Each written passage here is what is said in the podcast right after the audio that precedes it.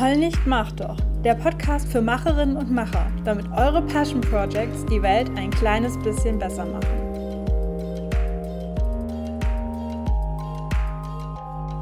Hobby mit Plan. Um Passion Projects zu beschreiben, benutze ich manchmal die Phrase mehr als ein Hobby, weniger als ein Business. Was ich vor allem mit dem ersten Teil meine, erkläre ich jetzt. Eine Freundin von mir meinte neulich, es gibt schon viele Sachen, die ich so als Hobby machen kann. Aber das ist dann irgendwie sinnlos. Stricken zum Beispiel. Ich stricke einen Schal, dann stricke ich eine Mütze und dann? Irgendwie fehlt mir das große Ganze. Warum sollte ich stricken? Okay, zugegeben. Stricken ist schon speziell. Ich persönlich habe den Dreh mit diesen komischen Nadeln eh nie rausbekommen. Dafür habe ich früher gehäkelt, das haben wir auch irgendwann mal gelernt. Und ich habe sehr gerne Topflappen gehäkelt und meiner Mama geschenkt. Egal. Aber du verstehst bestimmt das Grundprinzip. Manche Sachen machen ab und zu Spaß, aber eben nicht dauerhaft, weil so das größere Ziel dahinter fehlt.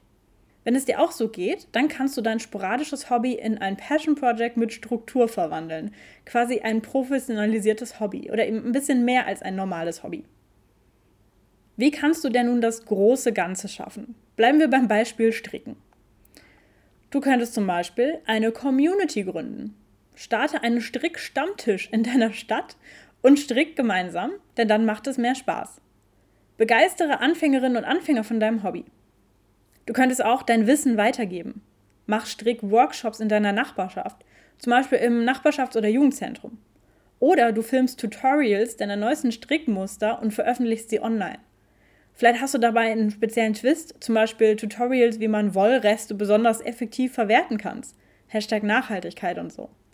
Oder du digitalisierst die traditionellen Zopfstrickmuster, die schon deine Großmutter verwendet hat, und verbreitest sie an andere Strickbegeisterte. Du könntest auch etwas Gemeinnütziges machen. Schnapp dir deine Community oder deine Workshop-Teilnehmerinnen, sie, siehe oben, beziehungsweise wie ich gerade gesagt habe, und starte eine Sammelaktion. Strickt Schals und Mützen für Obdachlose oder andere Bedürftige. Verkauft oder versteigert die Mützen, um Geld für eine NGO zu sammeln. Arbeitet mit Sponsorinnen und Sponsoren zusammen, um Geld oder Sachspenden zu bekommen. Mm, zum Beispiel könnte ich mir vorstellen, dass eine Firma auf euch zukommt und von euch gerne ähm, für die Mitarbeiterinnen und Mitarbeiter Strickwaren in den Firmenfarben haben möchte. Und das Unternehmen könnte euch die dann abkaufen, in an Anführungsstrichen, indem sie dann eine großzügige Spende an eine NGO in eurem Sinne äh, abgibt. Du könntest auch eine Challenge daraus machen. Schaffst du es, diesen Winter 100 Mützen zu stricken? Auch dies könntest du wieder mit dem Community- oder mit dem Charity-Aspekt verbinden. Okay, okay, genug mit dem Strickbeispiel. Du hast das Muster, haha, sicher verstanden. Als ich das zuerst geschrieben habe, war dieses Wortspiel nicht beabsichtigt, ich schwöre. Ähm, also, du hast das Muster sicher verstanden und kannst es auf dein eigenes Hobby bzw. auf dein Passion Project Thema übertragen. Was sind denn die Vorteile davon? Also, du bringst Regelmäßigkeit rein. Gerade wenn du was mit anderen Menschen machst, zum Beispiel alle 14 Tage ein Strickcafé. Du gibst dem Hobby einen Sinn. Du lernst automatisch neue Sachen. Zum Beispiel, wie man mit der Kamera umgeht, wenn du deine Strickkreation fotografierst oder wie man anderen etwas beibringt. Die Investition hat sich gelohnt, weil du dein Projekt regelmäßig fortführst. Also wenn du zum Beispiel Stricknadeln gekauft hast, dann kannst du so sicherstellen, dass du sie auch regelmäßig nutzt und sich das gelohnt hat, die zu kaufen.